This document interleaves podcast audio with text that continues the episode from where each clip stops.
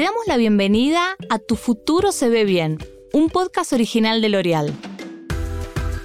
Yo soy Sara Mariotti, Talent Acquisition Director en L'Oreal Latinoamérica, y en cada episodio de este podcast voy a conversar con algunos de los ejecutivos de nuestra región para entender cómo la ciencia y la tecnología nos ayudan a reinventar el futuro de la belleza. Queremos compartir las experiencias, aprendizajes e innovaciones que nos llevan a crear la belleza que mueve al mundo. En este capítulo vamos a hablar con Patricia Aragón, Chief Digital Officer Latam para L'Oreal Lujo, sobre la importancia de la data en el mercado de la belleza. Patricia, sabemos que llevas un camino recorrido dentro de L'Oreal. Queremos conocer cómo fue tu trayectoria y cómo creciste dentro de la empresa. Bueno, hablando de mi trayectoria en L'Oreal, llevo siete años, siete años y medio este, en L'Oreal. Este, creo que ha sido mi relación más larga, de hecho, eh, pero es un lugar donde he aprendido muchísimo, he conocido eh, mucha gente interesante, he crecido profesional y personalmente también. Y algo que, puedo decir de lo que me gusta de trabajar en una compañía como L'Oreal, bueno, primero el hecho de poder tener la flexibilidad de, llegar hasta donde tú quieras llegar. Y la otra que siento que es lindo eh, también hablar de la industria, ¿no? De la industria de belleza, porque al final la belleza es acerca obviamente de texturas, colores, innovación, pero creo que lo más importante de belleza es que se acerca de empoderamiento y el poder yo aportar de alguna manera en esto me, me gusta mucho. ¿Y cómo dirías que el data marketing transformó el negocio de la belleza en los últimos años? Bueno, primero creo que hablando de data es un espectro gigantesco porque hay data en todos lados. Justo yo quería hacer una referencia de, un libro que se me hace muy cool que se llama Dear Data de Stephanie Posavec y Georgia Lupi que hablan del día a día, ¿no? son dos chicas que son dos artistas de Inglaterra y de Estados Unidos que se comparten postales y literal se comparten en vez de hola amiga, ¿cómo estás? Se comparten cómo fue su día, en, o sea, visualizándolo en data, eh, cuántas veces se pelearon con el marido durante todo el mes, dónde se sienten felices, dónde tristes, etcétera.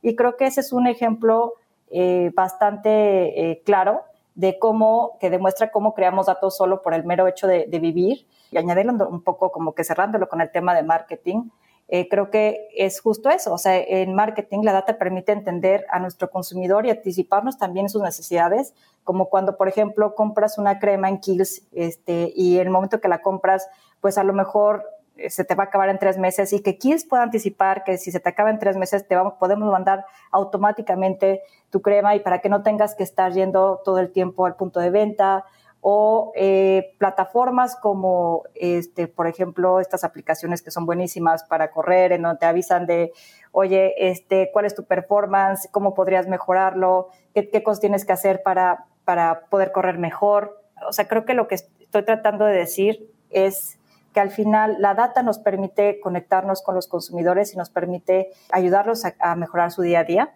de manera positiva. Son los principales beneficios que trae análisis de data en estos mercados? Bueno, la primera creo que es la velocidad, ¿no? El poder, la data nos permite movernos a la velocidad que lleva el consumidor, cambiar con ellos, redefinirnos y mejorar nuestra oferta de valor.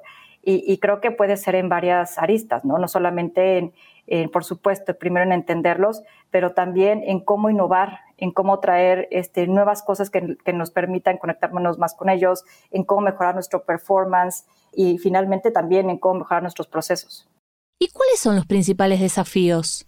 Creo que con el tema de data y más ahora, en, en este momento que, o sea, que se ha acelerado muchísimo el tema de tecnología, de innovación, con temas digitales, creo que más que nunca eh, el rol de la data es crítico, ¿no? Y, creo que lo que el reto que siempre existe es que tienes una infinidad de datos, pero no necesariamente esos datos son importantes o son relevantes y que es difícil realmente entender si no tienes un propósito.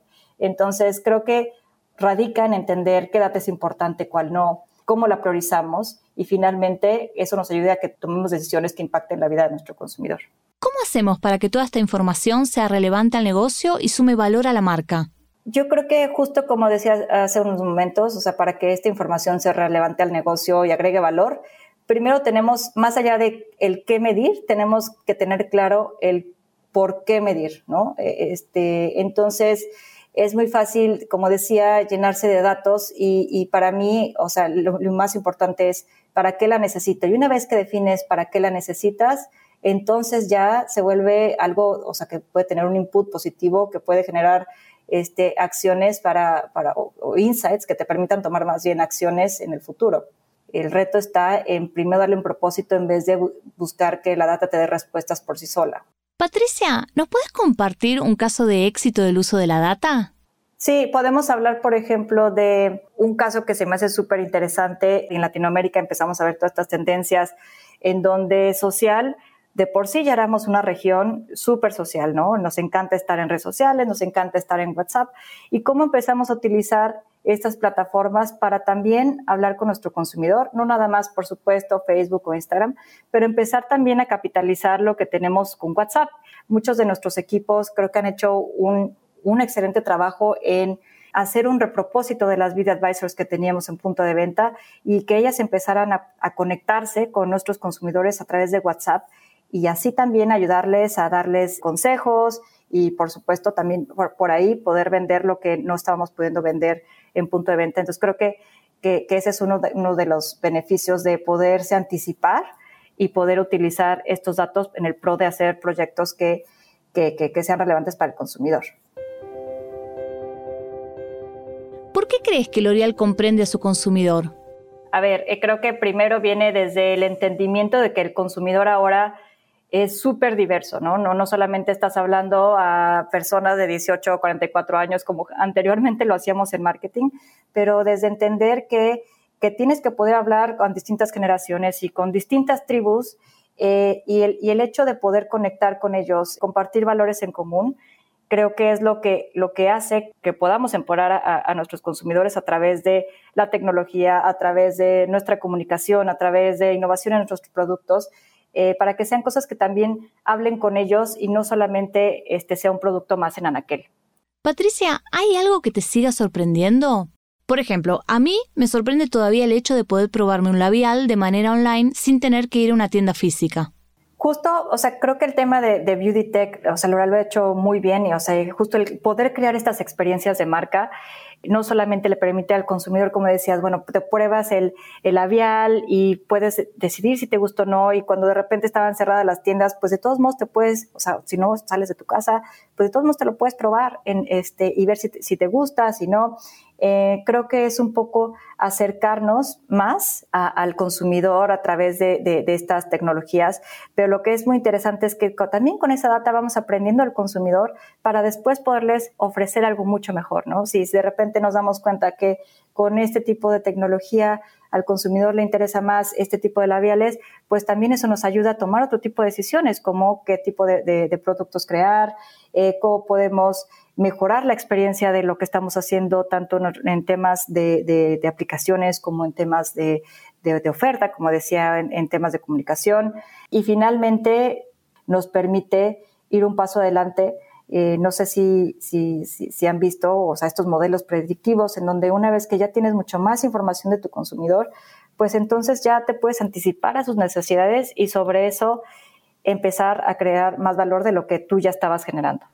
Y acá entre nosotras, ¿cuál es el producto de L'Oreal que más te gusta? Bueno, primero soy muy fan de Kills. No sé si conocen Kills, pero bueno, a mí me encanta. Y hay un producto de Kills que se llama Midnight Recovery.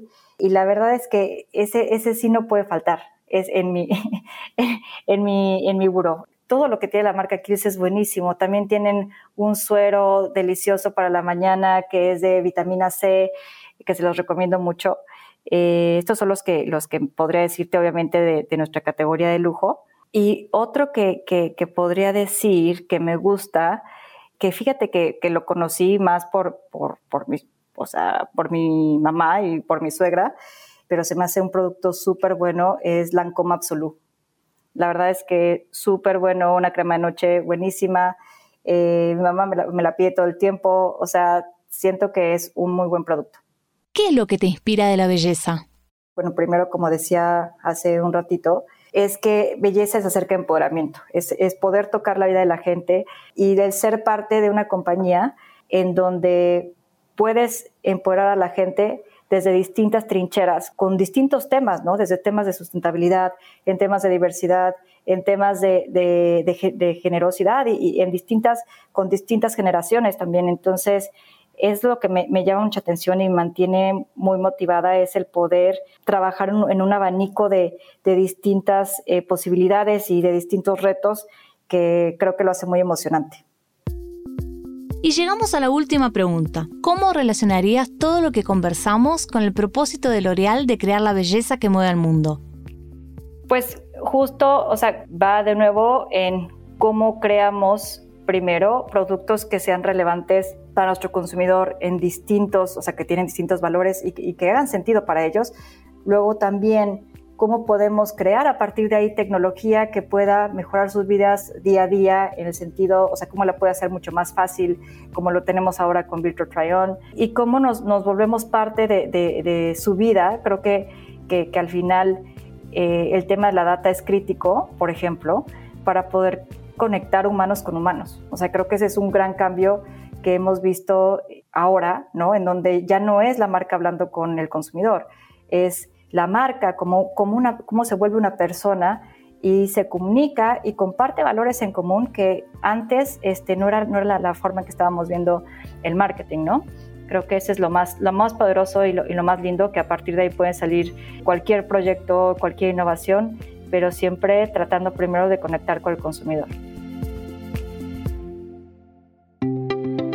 Llegamos al final del cuarto episodio de Tu futuro se ve bien Puedes escuchar todos los episodios de este podcast en Spotify, Apple Podcasts, Google Podcasts, Deezer y Amazon Music.